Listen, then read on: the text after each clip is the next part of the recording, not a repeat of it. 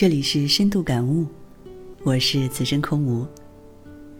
今天啊，想给大家讲一个故事。从前有位地主巡视谷仓时，不慎将一只名表遗失。由于他到处都找遍了，但就是找不着。于是呢，他便定下赏金，要农场上的小孩帮忙寻找。谁能找到手表，奖金五百美元。许多小孩在重赏之下，都非常卖力的去搜寻。奈何啊，谷仓内到处都是成堆的谷粒和稻草。大家忙到太阳下山，仍然毫无收获，所以呢，一个接一个啊，都放弃了。只有一个贫穷的小孩，他为了那笔巨额奖金，仍然不死心的寻找。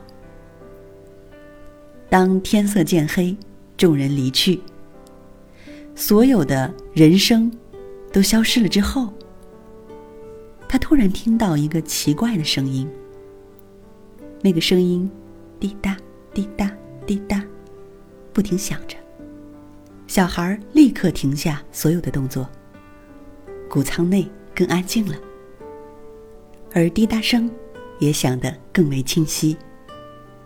小孩循着声音，终于在偌大漆黑的谷仓中找到了那只名贵的手表。